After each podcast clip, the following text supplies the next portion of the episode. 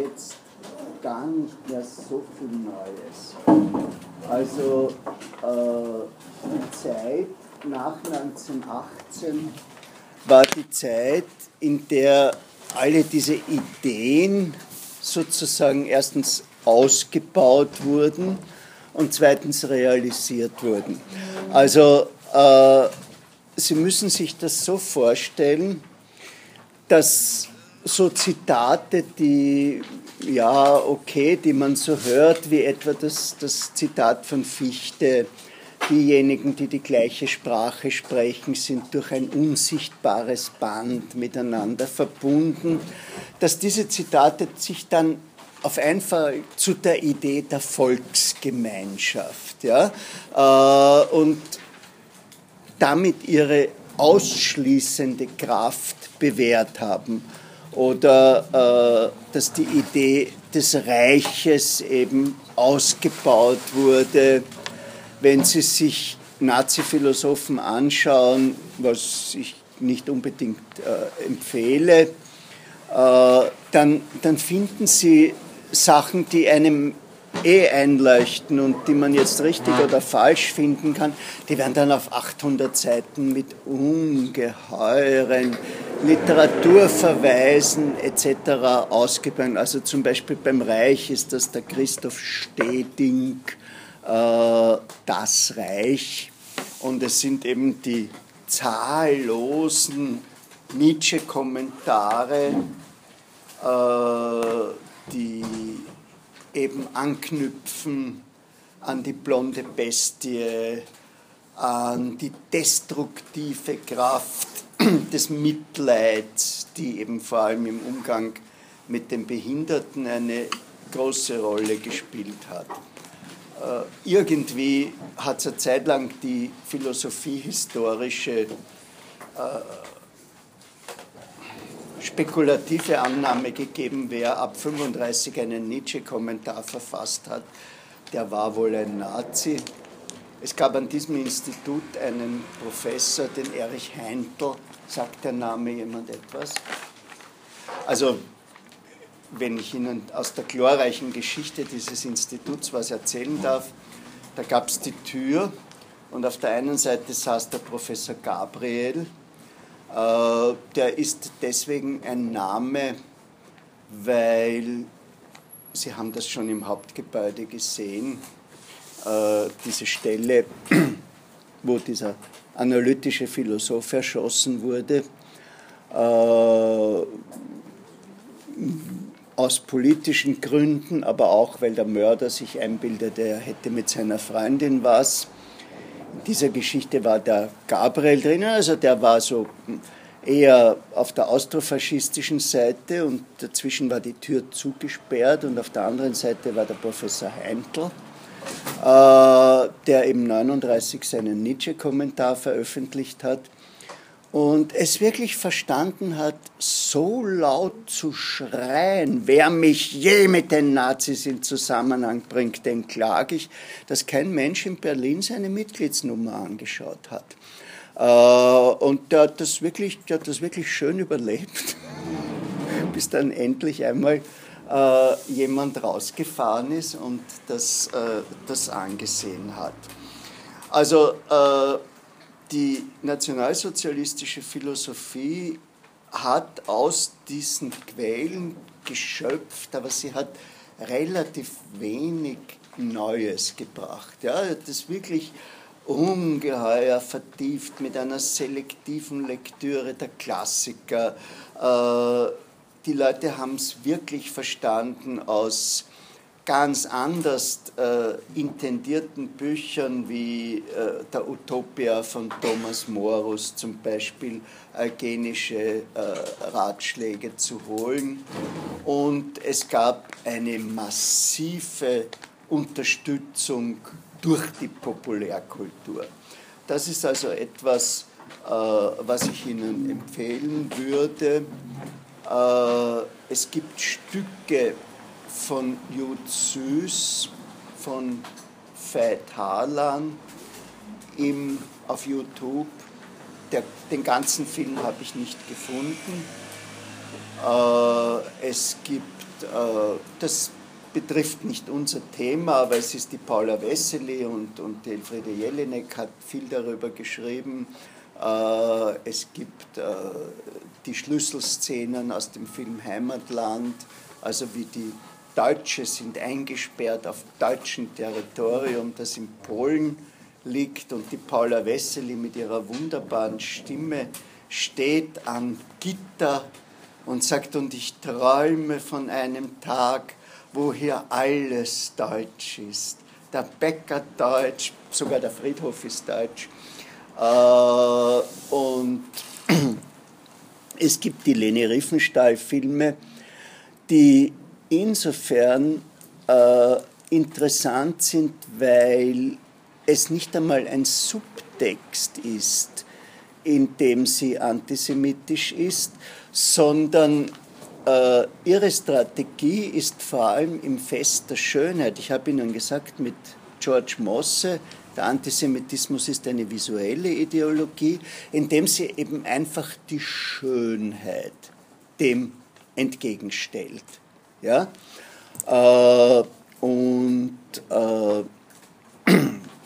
es gibt unzählige äh, billige Filme. Äh, das Interessante an diesen Filmen ist, äh, vor allem wenn wir in die 40er Jahre gehen, wer dort mitwirkt. Mein spezieller Film äh, sind die jungen Adler. Da haben sie also wirklich Dietmar Schönherr, gibt's, kennt man den noch? Ja. Hardy Krüger, äh, also haben sie wirklich so die ganzen 50er, 60er Jahre des deutschen Filmes drinnen. Ja? Äh, Regie führt Alfred Weidenmann, Filmführer der SS, das ist der Schöpfer vom Siska, dem Alten, dem Terek. Äh, Drehbuch ist von Herbert Reinecker, der bei 300 Derek-Filmen, sind die noch bekannt? So eine Fernsehserie Regie geführt hat. Also das strahlt alles im Wege der Elitenkontinuität nach, ist aber relativ stark eben auf äh, die Volksgemeinschaft bezogen und das, die wirklich antisemitischen äh, Filme äh, sind, äh, sind begrenzt das, und da ist eben äh, Jud das Stärkste. Mein Kampf steht nicht auf der Liste, einfach deswegen, weil äh, die, die unmittelbar antisemitischen Passagen relativ rar sind in dem Buch. Ja?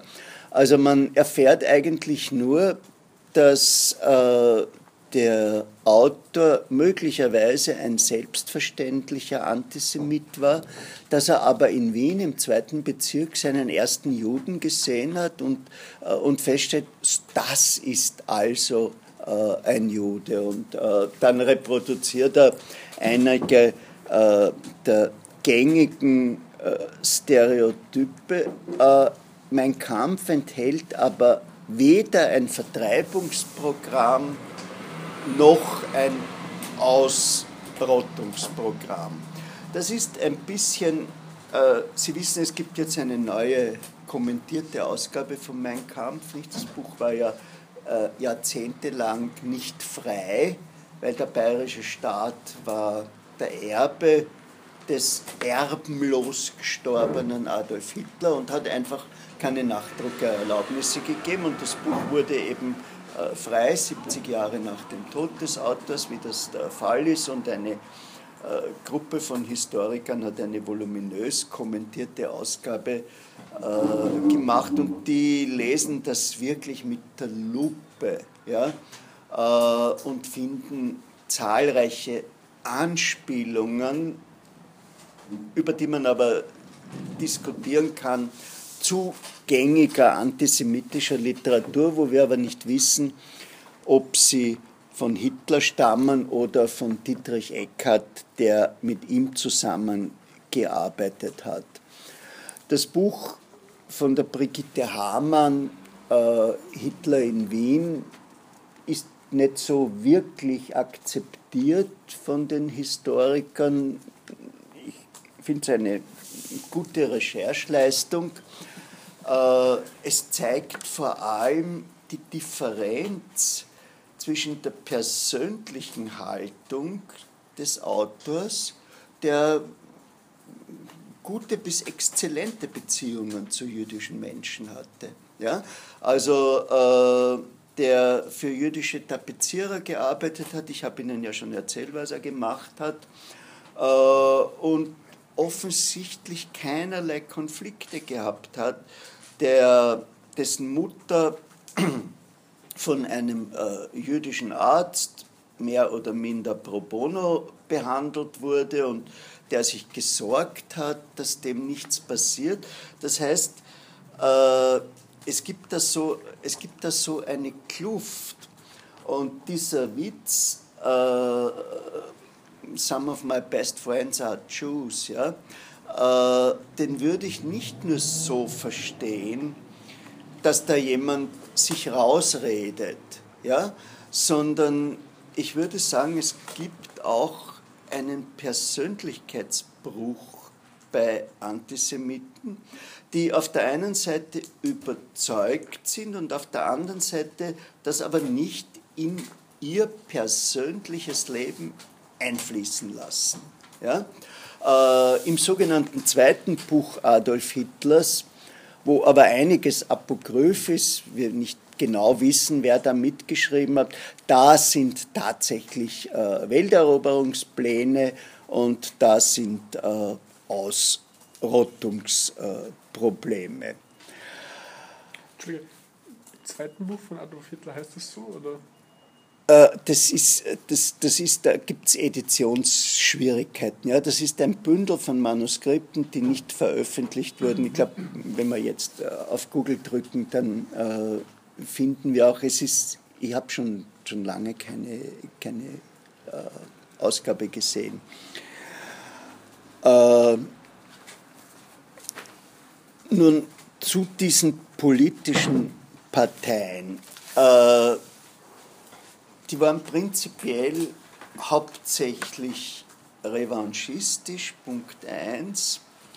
Äh, Punkt 2, manchmal in einer relativ verrückten Weise sozialreformerisch orientiert. Hitler hat für die Reichswehr gearbeitet, das habe ich schon erzählt, hat sozusagen als Spitzel diese Parteien überwacht und hat sich dann einer Partei angeschlossen und sich allmählich zu ihrem Führer aufgeschwungen, einer Partei, die, die den Antisemitismus ja als selbstverständliches Accessoire hatte, aber eigentlich ein wirtschaftliches Reformprogramm vertreten hat. Äh, es gab ja damals die Vorstellungen vom Schwundgeld, äh, um die Wirtschaft zu beleben. Es gab wirklich sehr, sehr volkswirtschaftlich gesehen sehr verrückte äh, Vorstellungen, wie man aus der Krise und aus dieser Hyperinflation, die Österreich und Deutschland getroffen hat, rauskommt. Ja? Ich glaube, über die Hyperinflation haben wir auch schon gesprochen. Und äh, im Grunde war ein nicht geringer Teil des Programmes der NSDAP in vielen Anführungszeichen links.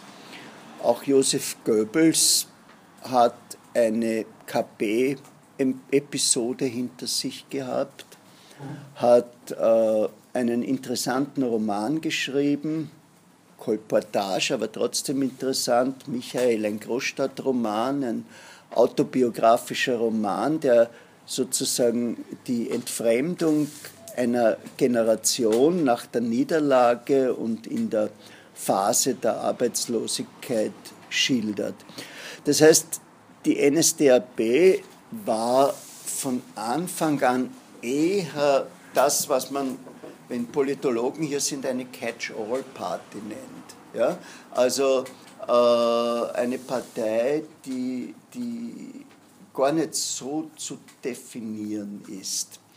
Und äh, wann genau sich dieser antisemitische Flügel durchgesetzt hat und das zum hervorstechendsten äh, oder zum Alleinstellungsmerkmal der Partei wurde, darüber streiten sich eigentlich die Historiker. Also war man von einem selbstverständlichen Antisemitismus es zu einem zielgerichteten, und zwar hauptzielgerichteten wurde.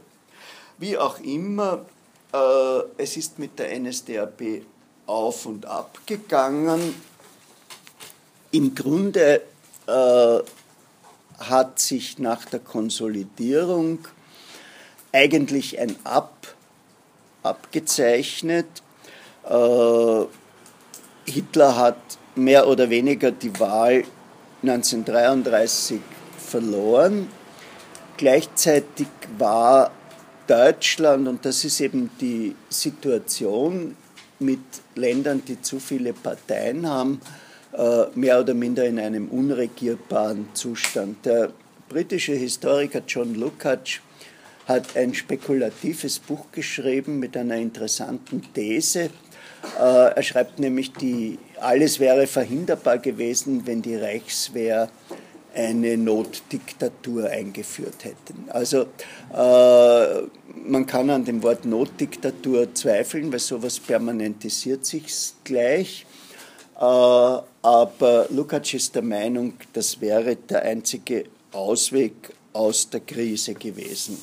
In jedem Fall hat es eben die Vorstellung gegeben, man könnte Hitler als den Schwächeren kontrollieren, man kann ihn benutzen gegen die politische Linke, die ja sehr stark war. Äh, er ist stark und er ist eben eine, eine äh, Puppe an den Fäden des Präsidenten Hindenburg. Und dann ist, das wissen Sie ja, glaube ich, sowieso äh, etwas passiert. Was ist passiert? Ja. Genau, ja.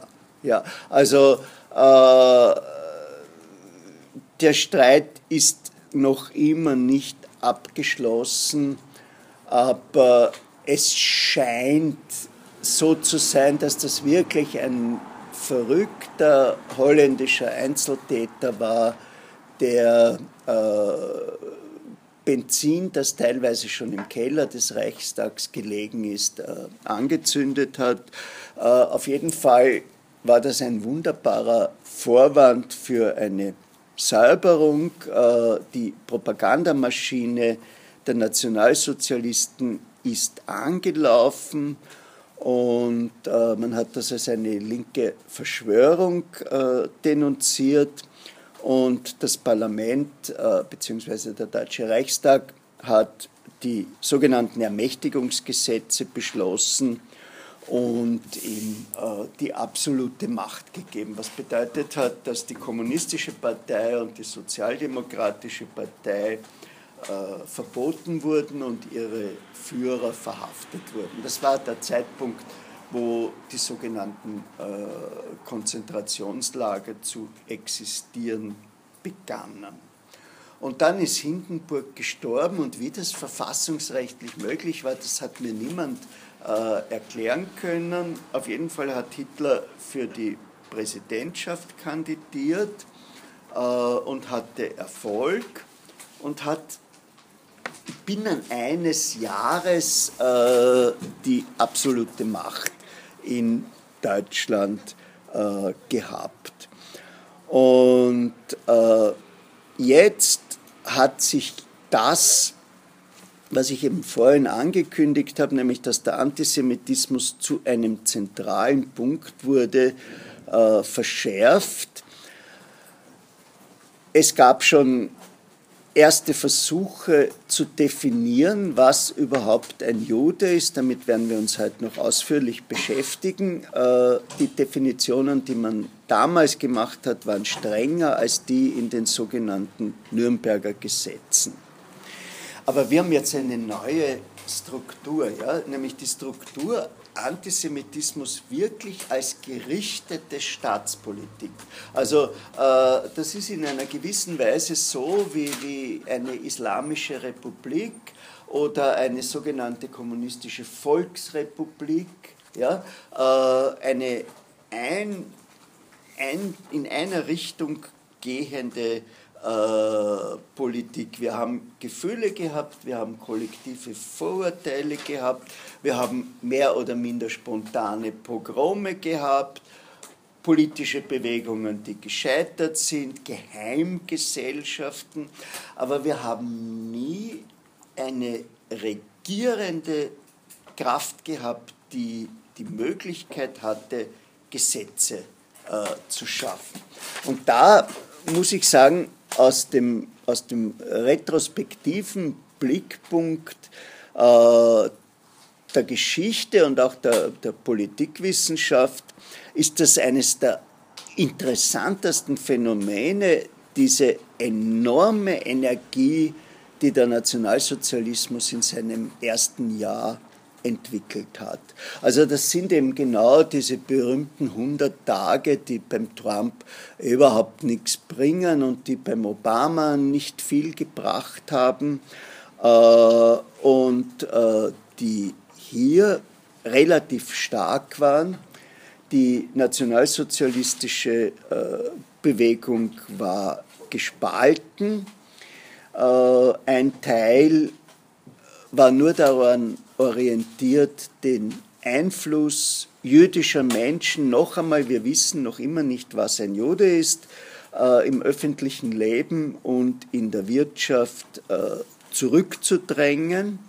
Äh, das war der antikapitalistische Flügel, der auch stark mit Enteignungsgedanken gespielt hat, und zwar nicht nur mit Enteignungsgedanken jüdischen Kapitals, sondern überhaupt mit Enteignungsgedanken des äh, sogenannten Großkapitals. Und dann gab es äh, die Auffassung des Großteils äh, der Elite, nämlich die Idee einer Vertreibung. Das war der erste Schritt. Äh, wo das mit der Vertreibung hingehen soll, das war eigentlich voll vollkommen chaotisch. Ja, es gab äh, das Madagaskar-Projekt, weil man ja damals schon mit der Idee eines Krieges gespielt hat und äh, die Vorstellung hatte, man kann Madagaskar den Franzosen äh, wegnehmen. Äh, und es gab auch eine erste Welle äh, der Auswanderung. Meine klarsichtigen Lieblinges sind das Frankfurter Institut für Sozialforschung. Äh, die haben im 29 den Erich Fromm beauftragt, der soll sich das einmal anschauen, das äh, autoritäre Potenzial in Deutschland und äh, waren so entsetzt über das Ergebnis, dass sie ihre Gelder in die Schweiz transportiert haben und äh, relativ schnell nach der Machtergreifung über Paris in die Vereinigten Staaten gezogen sind. Es ist Leon Feuchtwanger, kennt man den, berühmter Schriftsteller. Äh, es ist Einstein emigriert. Äh, kurz, es sind äh, in der ersten Emigrationswelle 525.000 deutsche Juden ausgewandert ob die anderen haben vertraut, also ich habe das wirklich in Interviews gehört, dass einem jüdische Menschen Mein Kampf zitiert haben und äh, eben zitiert haben, äh, dass es da nur um das Zurückdrängen im öffentlichen Leben und ums sich zurücknehmen geht, aber nicht äh, ums Umbringen. Es gibt Berichte, dass Hitler in privaten Gesprächen 22 äh, Fantasien über ein Massenaufhängen jüdischer Menschen gehabt hat, aber das ist möglicherweise äh, apokryph. Auf jeden Fall haben wir von jetzt an, wir sprechen ja auch über die jüdische Erfahrung, eine ungeheure Spaltung unter der jüdischen Population. Also äh, unter den assimilierten Juden haben wir die vorherrschende Meinung, die meinen nicht uns. das ist dieses Kreiskische, äh, Herr Redakteur, meine Familie war schon hier, wie Ihre noch in den Bäumen gesessen ist. Ja? Äh, also wir leben hier seit 200 Jahren, wir haben in der Armee gedient, äh, es kann nicht um uns gehen, es geht äh, um die sogenannten Ostjuden, die wir auch nicht mögen. Und im Übrigen ist ja unsere jüdische Erfahrung die, dass es immer wieder gegen uns geht. Wir sind das gewöhnt äh, und äh, auch das wird vorübergehen. Dann gab es die Haltung der getauften Juden. Also die erste Haltung hat eben einfach nicht begriffen, dass es mittlerweile um den Rassenbegriff ging. Dann gab es die Haltung der getauften Juden, die überhaupt der Meinung waren, wir, wir sind es ja nicht mehr. Wir haben das moderne Recht der Selbstbestimmung genutzt und damit äh, ist das alles klar. Die dritte Gruppe war die Gruppe der Zionisten, die das einfach als eine Bestätigung der zionistischen Idee angesehen hat. Also äh, die gesagt haben, ja, jetzt habt ihr es wieder. Äh, wir haben es äh, in der Dreifußangelegenheit gehabt. Äh, warum gehen wir nicht äh, zurück nach Israel? Und dann gab es die eigentlich nicht artikulationsfähige Gruppe äh, der armen, flüchtigen Ostjuden, die einfach gesagt haben, wo sollen wir hingehen. Also das waren die Mentalitäten der vier Gruppen, die geblieben sind. Ja? Äh, wir haben das ja wir haben das ja auch in Österreich, nicht? Ich glaube, wir haben schon gesprochen über Sigmund Freud, der, der einfach nicht gegangen ist und, und, und, und, und äh, seine Schwestern mit einem großen Dollarbetrag zurückgelassen hat und irgendwie geglaubt hat, mit Geld wird sich das äh, schon richten lassen. Und äh, ich habe Ihnen, hab ich Ihnen von der Ruth Klüger erzählt. Ruth Klüger war, ist äh, eine Wiener Germanistin mit jüdischem Background, die jetzt schon langsam auf die 90 geht, äh, die in den 90er Jahren ein Buch geschrieben hat, Weiterleben, über ihre Kindheit im KZ. Ja, die ist einfach mit ihrer Mutter durch die KZs gezogen. Es ist ein, ein bitterböses Buch, wie das weitergegangen ist. Und sie beschreibt aus der Perspektive des anklagenden Kindes den ungeheuren Leichtsinn ihres Vaters, der nach der Annexion als er schon, er war Gynäkologe, als er schon keine arischen Patientinnen mehr behandeln durfte äh, und offensichtlich sich als Abtreiber durchgeschlagen hat, was damals ein Verbrechen war, ja, äh, die Möglichkeit hatte, nach Indien auszuwandern und gesagt hat, was tue ich in Indien, dort dieses heiß, was ihm und dem Bruder der Ruth Klüger äh, das Leben gekostet hat. Äh, und was eben diese furchtbare Geschichte, die Ruth Klöger in diesem empfehlenswerten Buch äh, über die Zustände in Konzentrationslagern und auch äh, über die nachherigen Reaktionen. Ja, da gibt es da gibt's Dinge, die, die, die bedenkt man gar nicht. Was mich berührt hat, war, äh, die, die amerikanische Germanistik war ziemlich stark nazimäßig verseucht äh, und sie hat in, den Südstaaten unterrichtet, äh, dass die Leute gesagt haben, entschuldige, was gehst du so provozierend mit deiner Nummer herum? Ja, also mit der KZ-Nummer. Sie hätte das bedecken sollen. Und sie hat gefunden, diese Nummer gehört zu ihr. Und als sie dann in Deutschland Professorin wurde, hat sie gefunden, jetzt lasse ich mir das weg, also die Tätowierung entfernen äh, und hat irgendwie die Fantasie gehabt, äh, die Krankenkasse zahlt da was dazu, weil sie wenig verdient hat. Das war aber eben, wie gesagt, eine Fantasie. Äh, und, und sie musste das selbst zahlen. Also das war jetzt nur ein Lese, eine Leseempfehlung.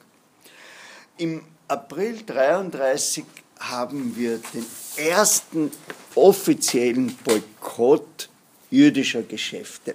Also da hat sich der gesamte Apparat des Nationalsozialismus darauf geworfen, kauft nicht bei Juden jüdische äh, Geschäfte, wurden genau identifiziert, beschmiert, SA-Männer standen davor und ähnliches.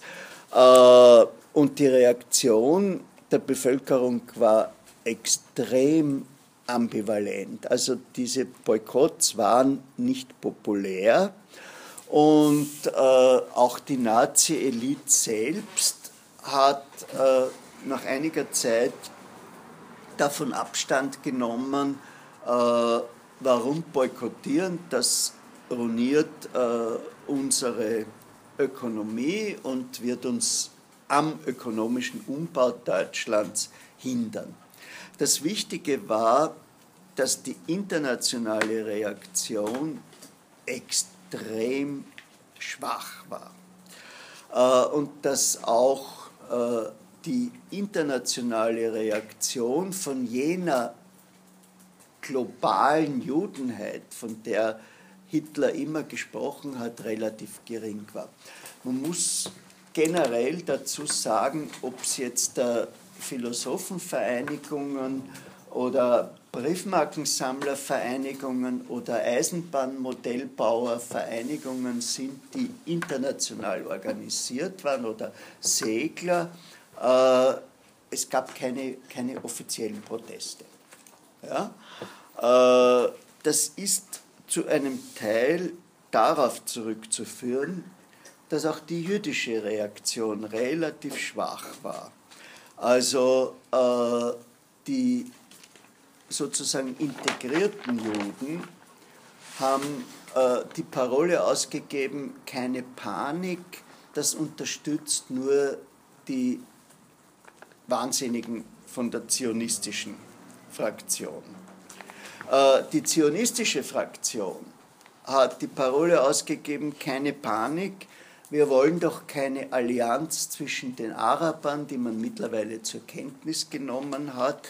Äh, zionistische Gruppierungen haben Land gekauft in Israel, das war der erste Schritt sozusagen äh, der Gründung Israels. Wir wollen also äh, keine Allianz zwischen den Arabern äh, und den Nazis. Wir wollen, dass diese stille Einwanderung nach Palästina hieß das damals, äh, nicht gestört wird.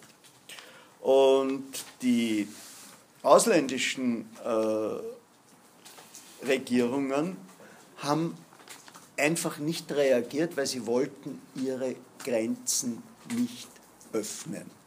Äh, also wenn ich ein paar Spezialfälle nehme, die Schweizer haben größtenteils zurückgesteckt. Die Vereinigten Staaten haben eine Quote gehabt, wie sie das auch heute bei Flüchtlingen haben, äh, und haben ein sogenanntes Affidavit verlangt, also dass jemand garantiert äh, für diese Flüchtlinge. Habe ich Ihnen den Helmut Gruber Case erzählt? Helmut Gruber ist ein mittlerweile sehr, sehr, sehr, sehr alter 29 äh, geboren, äh, Sozialhistoriker mit einem Schwerpunkt auf Arbeiterbewegung und auch auf dem Roten Wien, der an der Columbia University unterrichtet hat. Seine Eltern hatten ein Kaufhaus in Graz äh, und es hat sich eben die Frage gestellt, wie kommen wir nach Amerika und daraufhin hat Vater Gruber, alles war enteignet, das letzte Geld investiert, um anhand eines New Yorker Telefonbuchs allen Grubers in New York zu schreiben, könnte uns ein Affidavit schicken. Das Wunder ist geschehen, dass das tatsächlich ein Gruber getan hat äh, und die Grubers dann eine Konditorei, eine Wiener Konditorei in New York eröffnet haben und der Sohn eben, wie gesagt, äh, Sozialhistoriker wurde, seine Tochter ist interessanterweise Wagner-Sängerin und dass sie so äh, überlebt haben. Also äh, das klingt natürlich extrem hart, aber wir sind immer noch in einer Zeit, wo die Weltwirtschaft sich noch nicht erholt hat. Ja? Also die Rooseveltschen Reformen äh, haben nicht so schnell gegriffen, auch wenn wir als Ende der Weltwirtschaftskrise 1933 annehmen, äh, hat das noch eine Zeit äh, gedauert. Aber es hat äh, im öffentlichen Reden Adolf Hitler ein wunderbares Argument gegeben. Die kritisieren uns, aber sie wollen die jüdischen Flüchtlinge nicht. Und äh, wie auch heute auch äh, Länder wie Australien, die wirklich äh, unterbewohnt sind, haben äh, Immigration nicht akzeptiert. Es gab Ausnahmefälle, äh, wie zum Beispiel Brasilien. Stefan Zweig ist nach Brasilien gegangen, wo eigentlich ein halbfaschistischer Halbdiktator geherrscht hat, der aber der Meinung war, er müsste jüdische Immigration begünstigen, weil das die Wirtschaft äh, stimulieren würde. Und dann sind äh, relativ viele äh, jüdische Menschen nach Wien geflüchtet. Und das ist mir wichtig, weil von denen sind die Informationen äh, gekommen, was in Deutschland los ist, was an, an äh, illegalen Enteignungen, Verhaftungen, Verprügelungen etc. schon am Anfang äh, passiert ist. Es ist mir deswegen wichtig, weil ich eben das Wort Leichtsinn schon verwendet habe äh, und äh, vor allem innerhalb der Sozialdemokratie in dem Flügel um Otto Bauer es ein ungeheures Wegschauen gegeben hat. Ich habe Ihnen gesagt, Otto Bauer äh, hat sehr viele antisemitische Attacken erlebt. Das hat ihn aber nicht gehindert, in einem Artikel Mörder hier, Mörder hüben und drüben.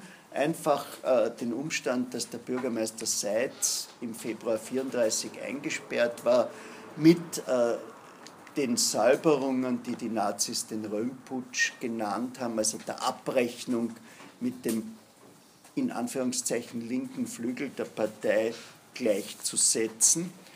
Äh, und 1938 1938, ja, also nachdem in Deutschland schon die Nürnberger Gesetze waren und ähnliches, in einem Artikel, der an die Weltöffentlichkeit adressiert ist, zu schreiben, Folgendes geschieht in Österreich, Juden werden einbestellt und man fordert sie auf, binnen drei Wochen auszureisen, was sicherlich sehr schlimm ist. Nur wieso hat der Mann das nicht vorher gesehen? Ja? Äh, und, äh, und wie ist er auf den wahnsinnigen Einfall gekommen, äh, nach der Annexion zu schreiben, man muss sich zum Anschluss revolutionär und nicht reaktionär verhalten. Also der Anschluss wird die Wurzel der gesamtdeutschen Revolution äh, sein. Wer nicht reagiert hat, waren die Kirchen. Äh, es gibt ein Einsetzen für getaufte Juden, äh, was äh, die katholische Kirche betrifft, äh, zählte Hitler für den früheren Nuntius Pacelli, also den Papst Pius XII., der Nuntius in München war und damit Zeuge der sogenannten Münchner Revolution war. Ja? Äh, und in dieser sogenannten Münchner Revolution wurden auch Mitglieder der Thule-Gesellschaft, über die wir schon gesprochen haben, also diese Geheimorganisation, äh, erschossen, was die Leute möglicherweise nicht, nicht wussten und was auch damals, was auch kein Grund ist, die Leute zu erschießen. Äh, und äh, Pacelli war ein schwerer Antikommunist, vor allem wegen der antikirchlichen Haltung äh, des Kommunismus und hat Hitler eben auch als Antikommunist wahrgenommen. Äh, und diese Idee, dass der Kommunismus äh, der Gipfelpunkt einer internationalen jüdischen Verschwörung ist, die in Mein Kampf ja auch ausgedrückt wird, äh, scheint Pacelli irgendwo akzeptiert zu haben. Und in dieser Situation äh, hat äh, die Elite, die Nazi-Elite, sich eben zu einer Verstärkung der Propaganda entschlossen. Das ist der Punkt, wo äh, Goebbels immer stärker wurde, äh, wo eine ungeheure Flut, das können Sie googeln, Nazi-Posters, findet sich einiges. Äh, es gibt immer Schwierigkeiten mit der Zeitschrift Der Stürmer. Kennt den wer? Hat ein Herr Streicher herausgegeben. Äh,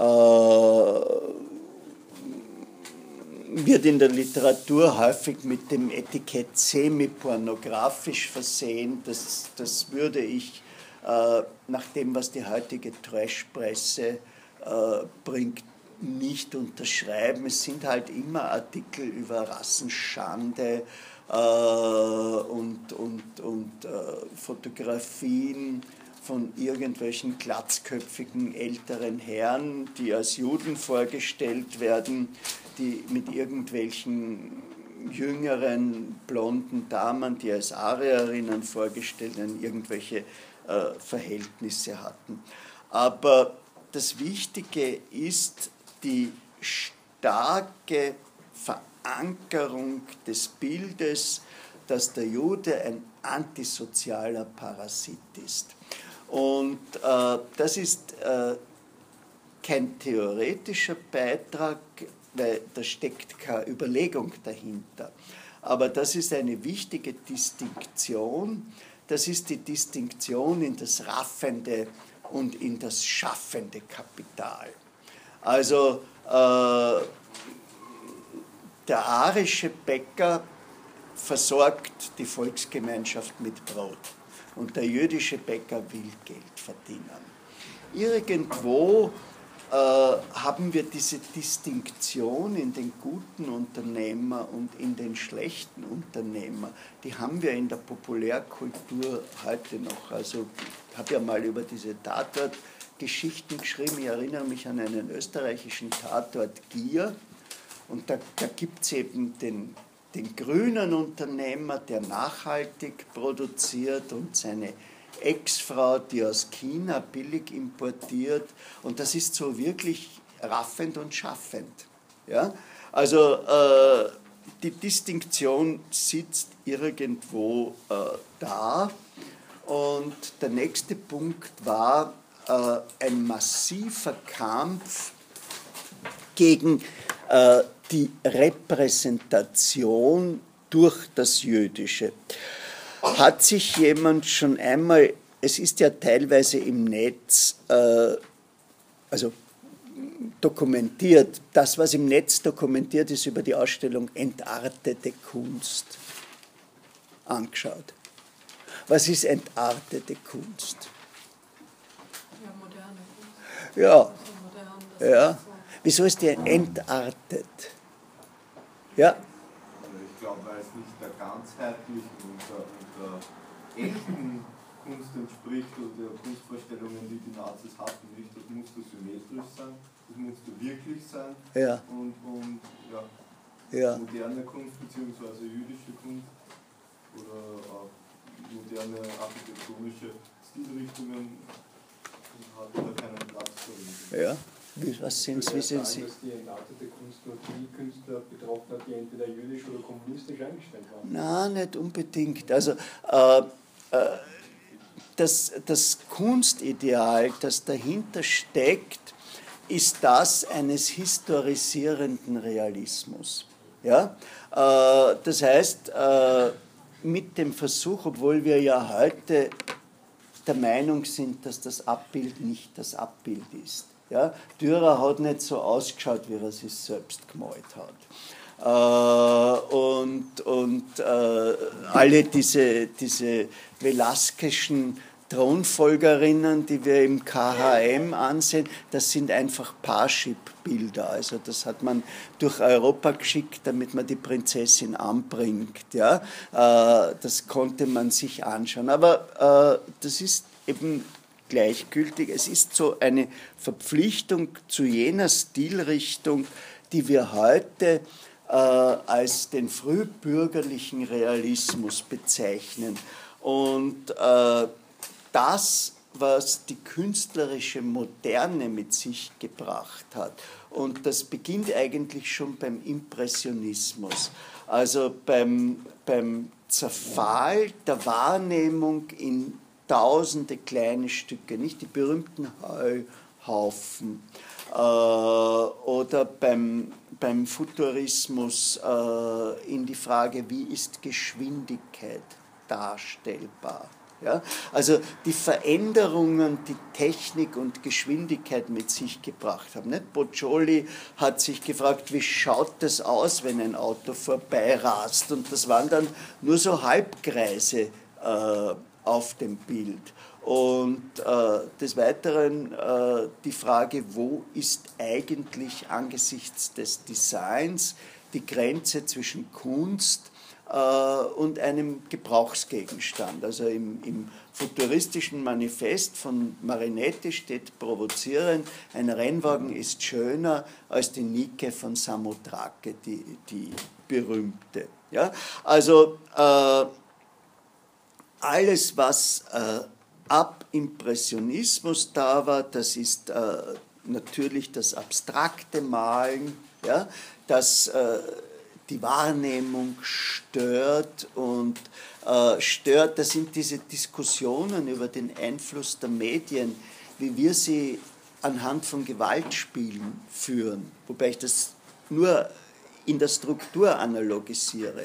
Also das abstrakte Gemälde zerstört unsere Wahrnehmung der wahren Schönheit des menschlichen Körpers und des Ebenmaßes. Ja, äh, das kann man nur sagen, äh, weil, man kann, weil man keinen Blick für diese Kunst hat.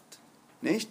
Äh, weil es geht ja nicht, nicht so einfach und, und äh, keiner von uns kann einen Jackson Pollock machen. Und ich denke, es war Jasper Jones, der gesagt hat, jeder kann Vierecke nebeneinander malen. Aber nur Jasper Jones kann einen Jasper Jones äh, malen, sodass das auch passt. Ja. ja. Aber es geht eben auch gegen. Ja? Mich wundert es eigentlich so ein bisschen, dass der Futurismus so abgelehnt wird, wo der ja doch in der Entstehung des Faschismus in Italien wichtig war. Äh, beim, beim futuristischen, äh, also beim, beim Gründungskongress der faschistischen Bewegung hat es eine starke futuristische Fraktion gegeben. Mussolini ging es damals relativ schlecht äh, und er hat in gewisser Weise jede Unterstützung angenommen, die er gebraucht hat. Ja? Äh, auch dieser, dieser Dichter, der da, der, der Triest kurzzeitig äh, erobert hat, äh, waren sehr, da waren sehr abenteuerliche Figuren. Äh, Im Grunde haben die Futuristen sich nicht durchgesetzt im Faschismus, weil sie diese, diesen Kampfbegriff hatten vom Passatismus. Also das ist die Orientierung an der Vergangenheit. Ja? Und äh, die faschistische Kulturpolitik war einfach passatistisch. Also äh, Sie haben mir einen Roman von Mussolini gelesen die Mätresse des Kardinals. Ich glaube, der Titel sagt alles. Das ist ein, ein schlechter Dumas. Ja? Äh, und äh, es wurde zwar Marinetti äh, Präsident von irgendeiner Kunstorganisation, das hat kurzzeitig äh, auch Gottfried Benn geschafft und die Vorstellung, wie sich Benn und Marinetti gleich als Sie kennen Gottfried Benn. Nee. Ein deutscher expressionistischer Dichter, der auch eine Nazi-Episode hatte. Ja? Äh, wie sich die zwei als Exzellenz anreden, die hat was Hübsches.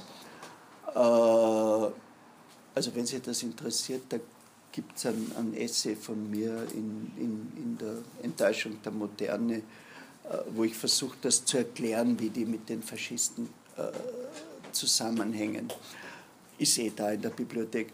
Äh, anyway, die waren sehr schnell rausgedrängt, weil der offizielle Kunstgeschmack äh, des faschistischen Regimes war eben Cinquecento. Ja? Äh, und zwar in der Betrachtungsweise des, äh, des 19. Jahrhunderts. Und äh, diese, diese tollen modernistischen Produkte aus dem italienischen Faschismus, die Jan Tabor einmal in einer Ausstellung in Wien, wo es einen sehenswerten Katalog gibt, einen zweibändigen, mit dem Titel Diktatur und Kunst, mit einem bronzenen Mussolini-Kopf, der wie das Michelin-Männchen, kennen Sie das Michelin-Männchen? Äh, aus lauter so Ringen zusammengesetzt ist, aber doch irgendwo als Duce erkennbar ist. Ja? Äh, das ist relativ äh, schnell äh, zurückgedrängt worden.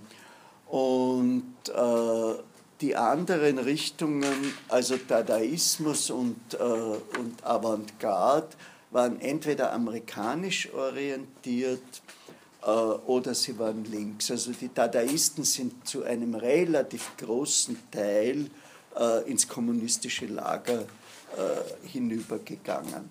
Also die Ausstellung war ein großer Erfolg. Sie ist äh, praktisch durch ganz Deutschland getourt äh, von Ernst Bleuel gibt es einen interessanten Aufsatz über die Modifikationen, die sie in Wien erlebt hat. Sie war dann eben, also 34 war das erste Mal, sie war dann auch 39 äh, in Wien.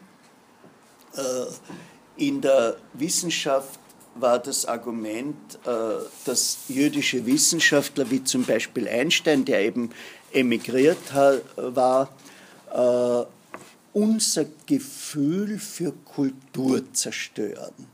Ja? Das war eine Erweiterung des Wagnerschen Arguments. Also äh, ich glaube nicht, dass die Leute die Relativitätstheorie wirklich verstanden haben, aber sie haben eben einfach, einfach mit dem Wort relativ und wie, wie diese Vulgärfassungen sind, alles ist relativ, sagt schon Einstein, äh, mit diesem Wort, das haben sie entgegengesetzt gegenüber dem Absoluten, dass das Wesen äh, des Deutschen ist. Und äh, ähnliche Argumente gingen dann eben äh, gegen jüdische Anwälte, das sind die Vertreter des Unrechts und, äh, und gegen jüdische Richter, die es eh wenig gegeben hat. ein spezielles Segment äh, war die Auseinandersetzung mit den jüdischen Bankern. Äh, tatsächlich waren Ende, schon Ende des 19. Jahrhunderts mehr als 50 Prozent der deutschen Banken in Anführungszeichen jüdisch und äh, zur Zeit der Machtergreifung durch die Nazis 80 Prozent in der Hand von Juden. Es gibt von dem Historiker Fritz Stern ein interessantes Buch über Bismarcks Beziehung äh, zu seinem jüdischen äh, Bankier. Also äh, das alles ist unter dieses Kriterium produktiv oder parasitär subsumiert worden. Ja?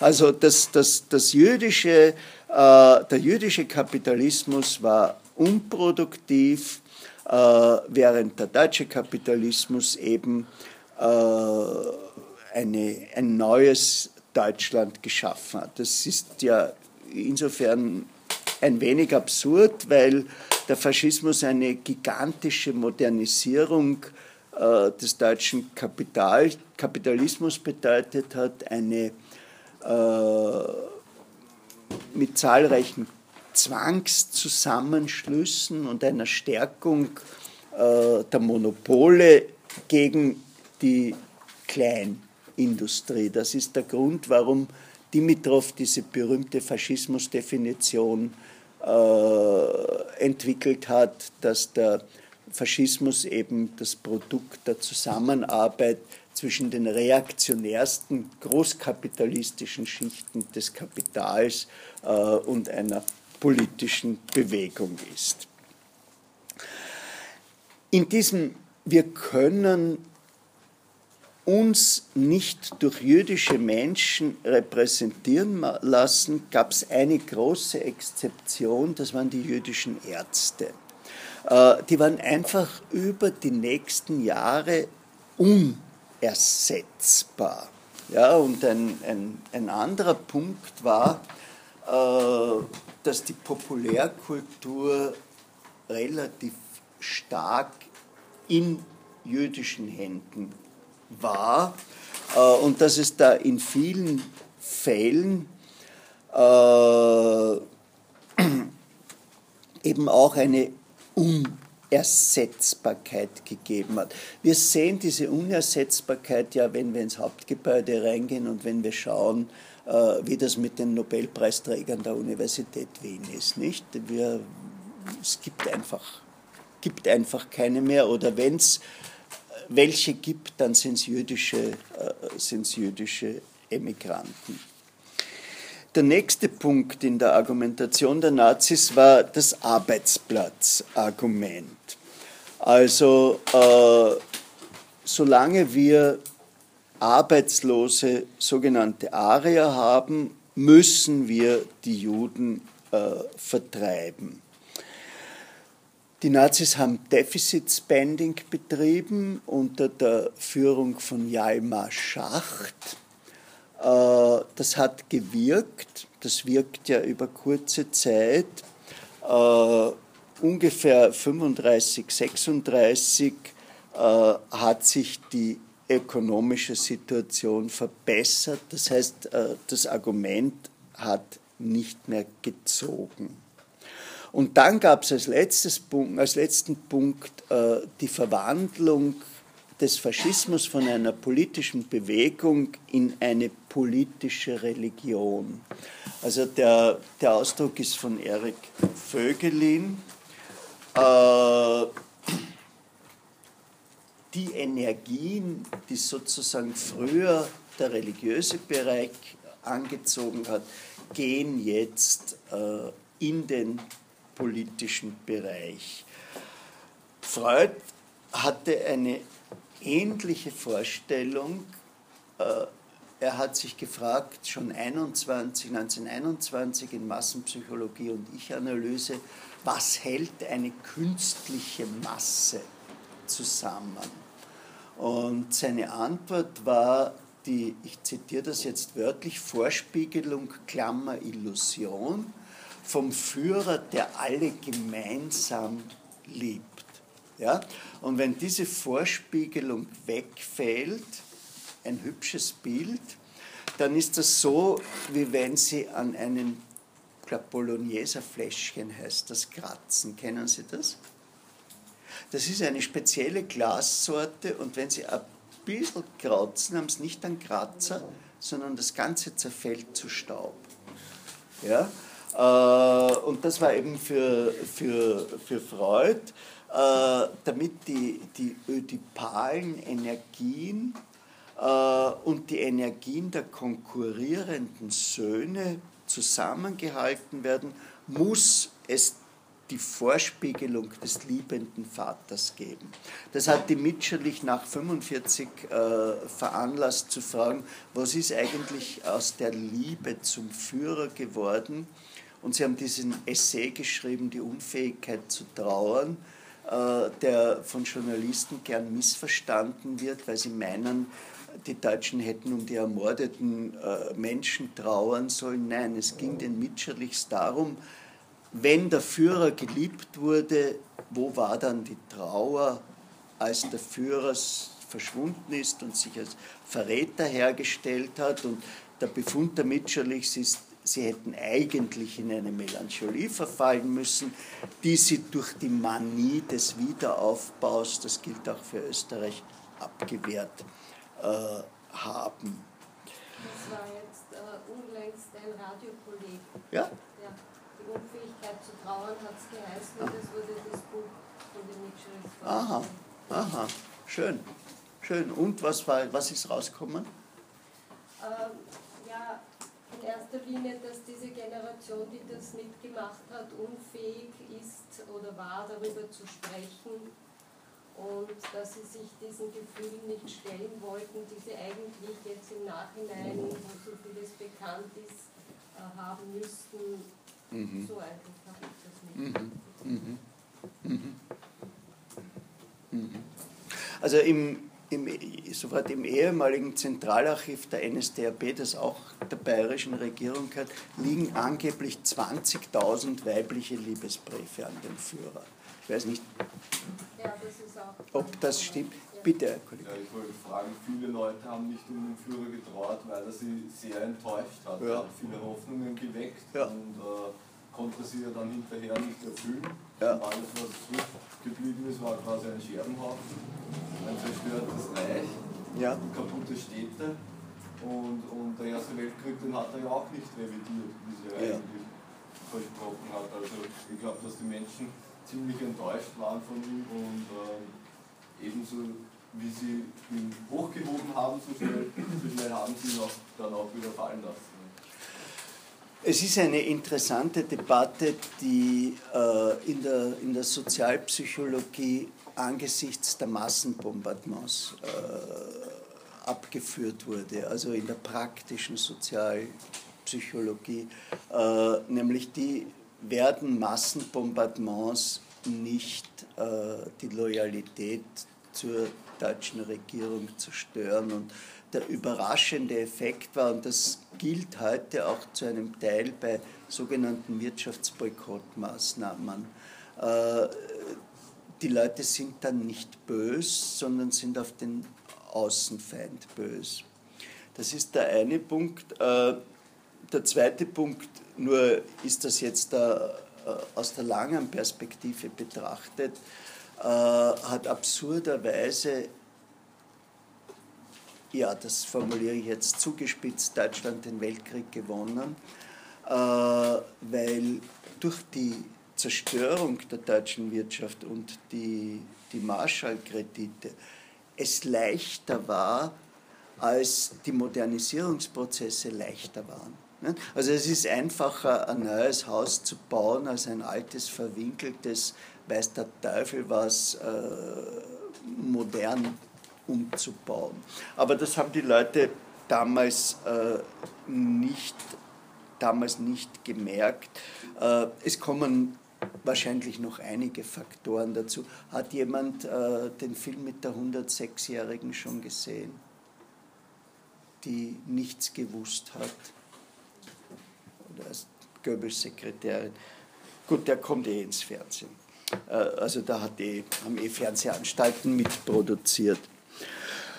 Gut, äh, also äh, in, dieser, in dieser politischen Religion ist eben diese Idee der Volksgemeinschaft, es ist wirklich nicht übersetzbar, ja, äh, immer stärker geworden und um ein Mitglied in der Volksgemeinschaft zu sein, das hat eben impliziert, dass man den Willen des Führers akzeptiert und zwar auch äh, in der Frage äh, der Auseinandersetzung mit den Juden.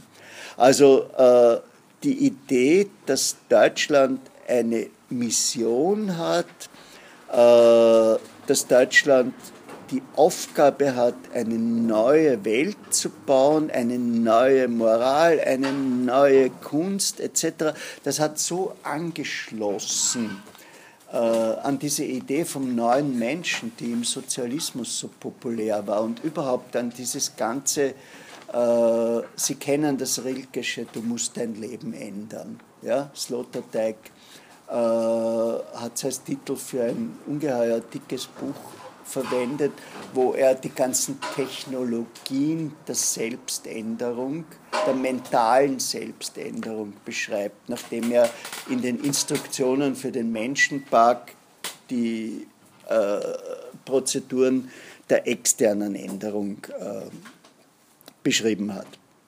Ja, also äh, auf der Propagandaebene äh, lief es 1933 äh, hat man einmal einen ersten Zensus, wie viele Juden leben in Deutschland, versucht.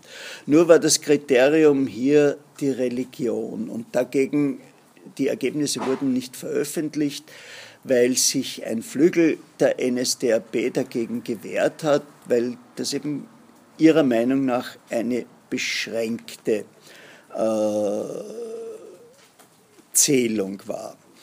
Aber in diesem ersten halben Jahr hat man ein wichtiges Erlebnis gehabt, nämlich die Kirchen und die Universitäten haben kooperiert. Ja, also wichtige Institutionen haben sich die eine, die doch aus religiös-humanistischen Gründen, die andere äh, aus Gründen der Solidarität, haben einfach dazu äh, geschwiegen.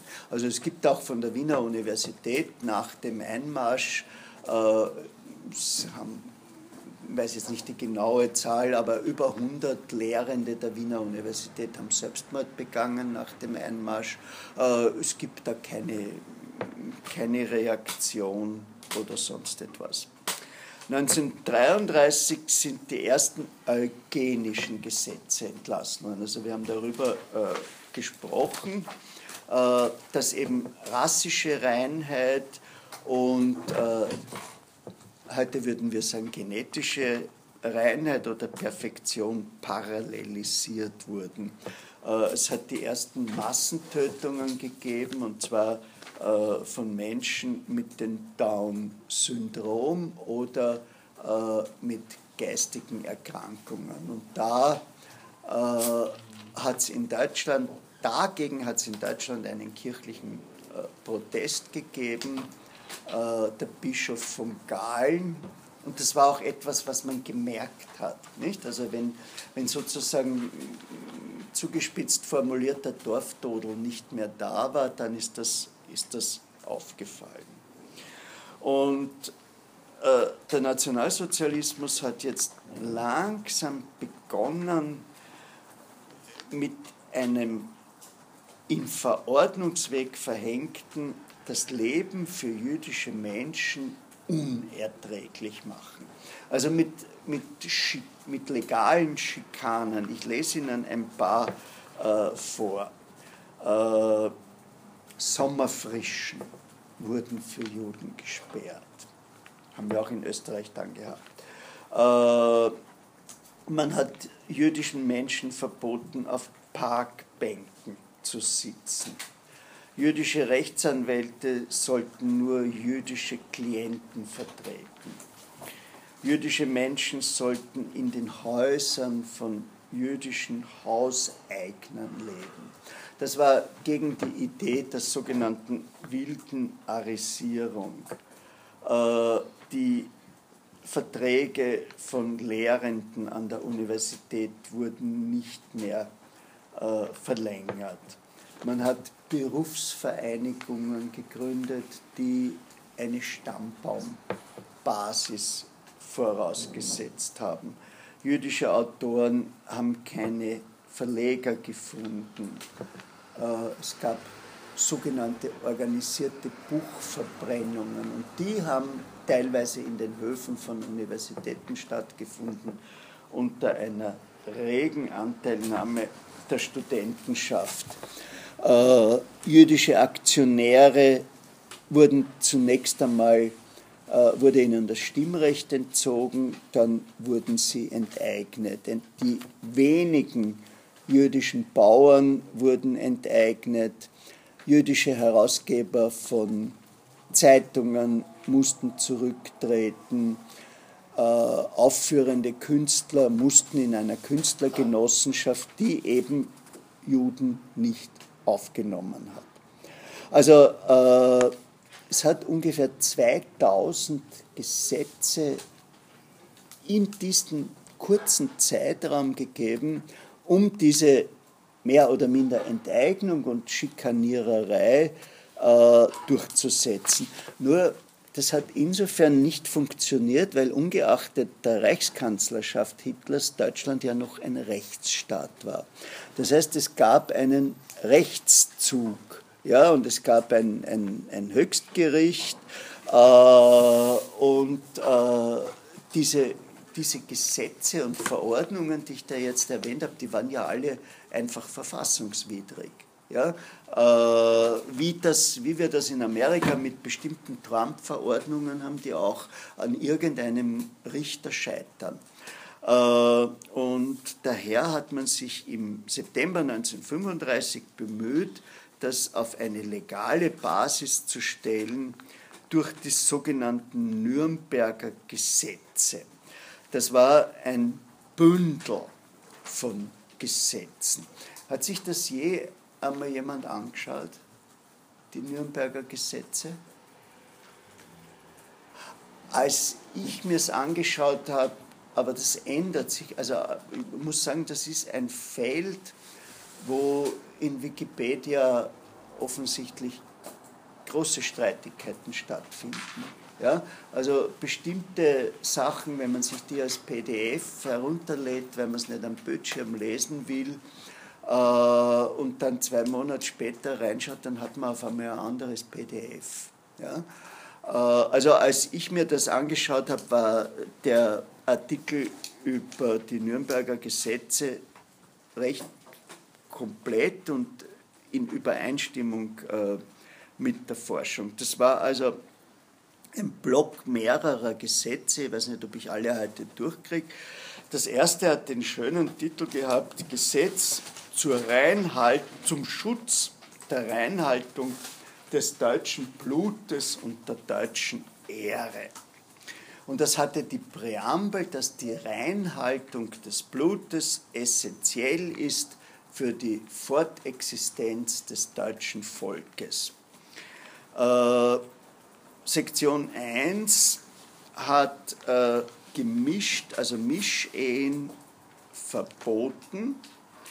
Äh, neue Eheschließungen haben, waren ungültig und äh, die Annullierung einer Mischehe für den deutschen Partner oder für den arischen Partner war einfach, das ist eine ungeheure Geschichte. Ja? Also ich will jetzt nicht auf der Beispielsebene bleiben, aber stellen Sie sich vor, Sie leben in einer Fassadenehe und haben bereits einen neuen Partner oder eine neue Partnerin und wollen eigentlich raus äh, und wissen, Sie lassen dann aber jemanden vollkommen schutzlos zurück. Ja? Äh, prominente Menschen haben das zustande gebracht, beispielsweise der populäre Schauspieler Hans Moser, die Ehepartner in die Schweiz äh, zu transportieren. Äh, Punkt 2.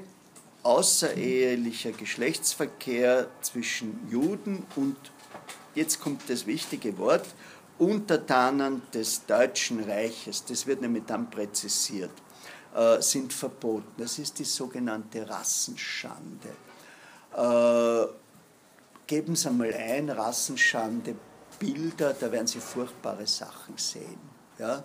Äh, das wurde häufig an den Frauen ausgetragen, Frauen wurden die Haare geschoren, äh, sie mussten sich mit, mit obszönen äh, Posters fotografieren lassen, mit, mit entsetzlichen Texten.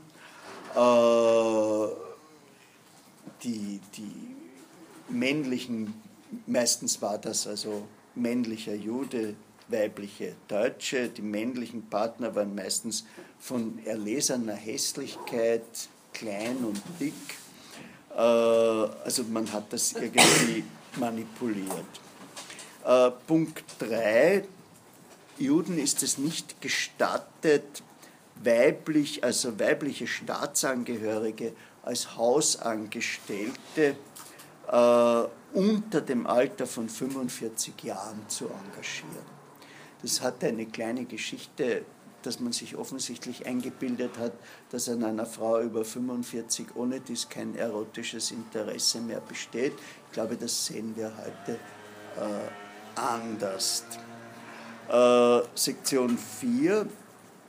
Juden dürfen äh, die Reichs- oder die deutsche Nationalflagge nicht aufstellen, aufhängen. Und die Sektion 5 hat eben die Sanktionen gesetzt, nämlich äh, Gefängnis oder äh, Zwangsarbeit. Und dann gab es dieses Reichsstaatsbürgergesetz. Und das hat eine rechtlich eine neue Distinktion eingeführt, nämlich die Distinktion zwischen Bürgern des Reiches und Nationalen. Also das sind Personen, äh, von denen man nicht annimmt, dass sie deutsches Blut haben und die daher keine Staatsbürgerschaft haben. Äh, ein Staatsbürger hatte Verpflichtungen und genoss den Schutz der Staatsbürgerschaft. Die anderen konnte man von den Universitäten, aus den Spitälern, aus den Gerichtshöfen, aus der Bürokratie feuern. Also für, für jüdische Nationals äh, gab es keine Jobs mehr, mit der Ausnahme von in jüdischen Haushalten arbeiten oder ähnliches. Das heißt, was dahinter steckt, ist die Idee eines Ghettos ohne einen definierten Platz. Ja? Äh, und jetzt war eben diese Frage, ja, aber wer ist ein Jude? Und der erste Punkt war eben natürlich der, es ist eine Religionsgemeinschaft, also die Mitglieder der jüdischen äh, Religionsgemeinschaft. Da habe ich Ihnen schon erzählt, dass das eben nicht klar war mit diesem einen Fall aus dem Klopke-Kommentar mit äh, der deutschen Frau, die konvertiert und äh, einen jüdischen Mann heiratet äh, und sich dann scheiden lässt und einen Sohn von einem deutschen Mann hat. Und äh, das heißt, es ist nichts Jüdisches äh, drinnen in ihr äh, und die aber trotzdem nach äh, dem Reichsbürgergesetz äh, als Jüdin behandelt wird. Dann der nächste Punkt war äh, eine Person, die nicht Mitglied der jüdischen Religionsgemeinschaft ist, aber drei oder vier jüdische Großeltern hat. Der nächste Punkt, eine Person mit zwei jüdischen Großeltern, die gleichzeitig Mitglied der jüdischen Gemeinde, nicht der Religionsgemeinschaft ist oder mit einem jüdischen Partner verheiratet ist. Da gab es aber jetzt äh, den Fall der Mischlinge, der Bastarde, der Hybriden. Äh, und das war eben der interessante Fall. Soweit ich das Gesetz in Erinnerung habe, spricht es nicht von diesem, es wurde letztes Mal angeschnitten, Halbjuden, Vierteljuden oder sonst etwas, sondern es gab äh, den Mischling ersten Ranges, der zwei jüdische Großeltern hatte. Also äh, das kann sein auf väterlicher Seite einen, auf mütterlicher Seite einen oder das kann sein äh, auf väterlicher Seite zwei, auf mütterlicher Seite nicht. Diese Menschen hatten eingeschränkte bürgerliche Rechte, äh, konnten zur Armee gehen, haben aber in sogenannten Strafkompanien äh, gedient äh, konnten jüdische Menschen heiraten, wurden allerdings durch diese Heirat wieder zu Volljuden, was also nicht zu empfehlen war, äh, konnten innerhalb ihrer Gruppe heiraten, nur dann war ihnen zu raten, keine Kinder zu haben und konnten niemals Deutsche werden. Und dann gab es die Mischlinge zweiten Grades, das waren die, äh, die einen jüdischen Großelternteil hatten. Äh, es war denen verboten, einen jüdischen Partner zu heiraten oder einen anderen Mischling zweiten Ranges. Da steckt diese Idee, ne? Von den vier Großeltern ist nur einer jüdisch. Wir können das verbessern, wir können das aufmändeln, äh, würde ein Naturwissenschaftler sagen. Äh, sie konnten also nur Deutsche äh, heiraten. Äh, also die Idee äh, war, wenn ein, einer vom zweiten Grad äh, eine, eine Deutsche heiratet oder einen Deutschen heiratet, äh, dann verschlechtert sich einerseits das Blut und andererseits verbessert sich das. Und das, waren, das war eine gigantische Anzahl äh, von Menschen. Äh, Saul Friedländer, der vor kurzem im Fernsehen war, weil er 90 Jahre alt ist, erzählt, dass es 750.000 Mischlinge ersten oder zweiten Ranges gegeben hat. 475.000 äh, Volljuden mit jüdischer äh, Religion und 300.000 Volljuden mit einer anderen äh, Religion. Das Interessante ist, dass das eine politische Konzession war. Ja? Also im Grunde haben bei den Nürnberger Gesetzen die Hardliner der Nazis verloren. Äh, die wollten das eigentlich viel strenger. Das ist ein äh, Kompromiss, weil er gegen diese Idee der rassischen Reinheit ist. Äh, das ging auch gegen andere ethnische Gruppen, also zum Beispiel gegen Sinti und Roma. Äh, es gab Exzeptionen für prominente Menschen, das habe ich Ihnen schon erzählt, den Fall des Hausarztes von äh, Adolf Hitlers Mutter oder den Fall von Filmschauspielerinnen. Äh, und man hatte jetzt einen fixen Punkt und hat eben versucht, die Juden vor allem aus Berlin, also dieser, dieser doch anonymen Metropole zu vertreiben. Und das hat schon wieder nicht gewirkt. Äh, und in dieser Situation ist das passiert, was in der Nazi-Propaganda die Reichskristallnacht heißt, also die äh, Pogrome am 9. und 10. November 1938 und über die sprechen wir nächstes Mal. Gibt es Fragen, Kommentare, Anmerkungen? Zum ja. letzten, äh, Sie meinten, die Vertreibung in Berlin hat nicht so gut funktioniert. Wie, Nein. Was, was Sie mir darunter vorstellen? Also äh, es ist eben, die Leute sind, sind nicht gegangen. Ja, also wie, wie, der, wie der Vater von der Ruth Klüger, ich meine, Sigmund Freud hatte diese Erklärung, ich muss mir einmal in der Woche meine Krebsgeschwulst entfernen lassen, ich habe den Arzt da, ich lebe eh nicht mehr lang, aber gleichzeitig, ich weiß nicht, ist es, ist es, ist es seltsam. Ja? Und äh, wahrscheinlich, äh, wenn man in einem familiären Umfeld aufgewachsen ist, wo einfach darüber erzählt wird, der Großvater ist beim Pogrom 1915 erschlagen worden und dann sind wir äh, nach Bulgarien gegangen und dann sind wir nach Deutschland gegangen. Also wenn das einfach so Bestandteil der Familiengeschichte ist, dann wird es wahrscheinlich eine Tendenz zum Bleiben zu geben. Sie merken, dass mich diese Frage des Bleibens äh, sehr stark interessiert. Ja? Und dieser, dieser Realitätsverweigerung, äh, die, die, die jetzt gerade äh, dazu führt, äh, dass wir in einer, einer Arbeitsgruppe vom französischen Segil, äh, wo ein bestimmt sehr notwendiges, achtbändiges Werk über die Reaktionen Europas auf den Aufstieg des Nationalsozialismus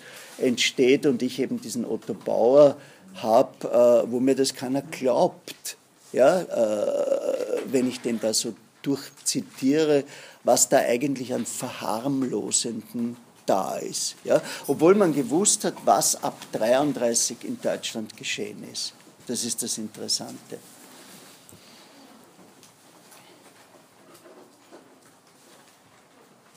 Ja. Ich habe noch eine Frage, ich habe das eben durchgelesen mit ähm, Mischlingen. Nein, der Mann, der hinter die gab.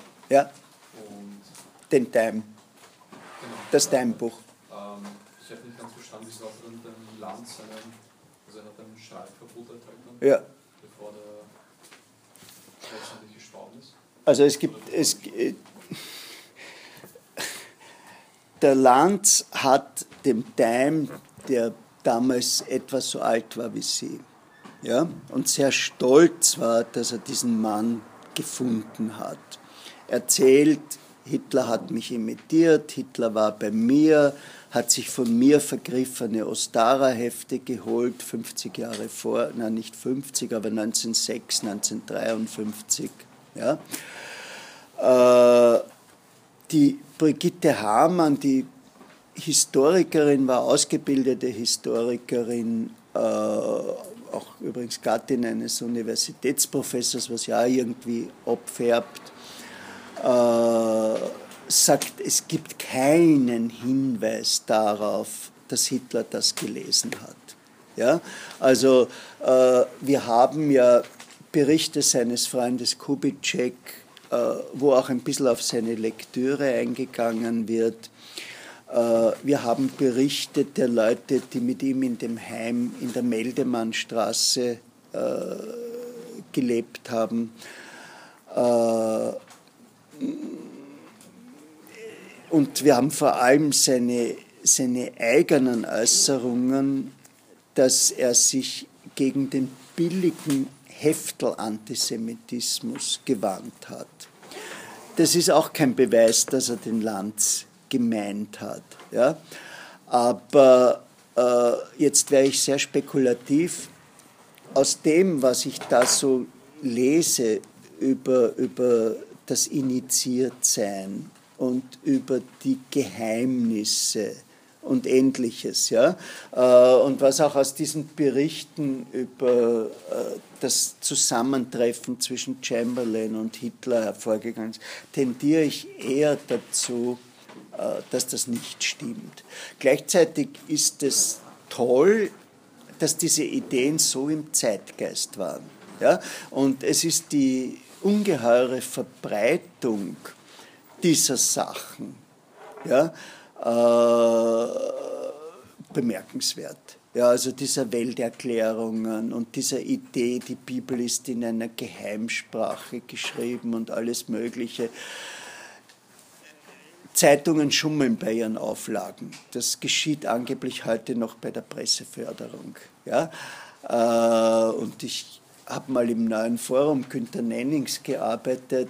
Ähm, ja, es sind auch nicht so viel gedruckt und verkauft worden, äh, wie in den Förderungsbogen geschrieben wurde.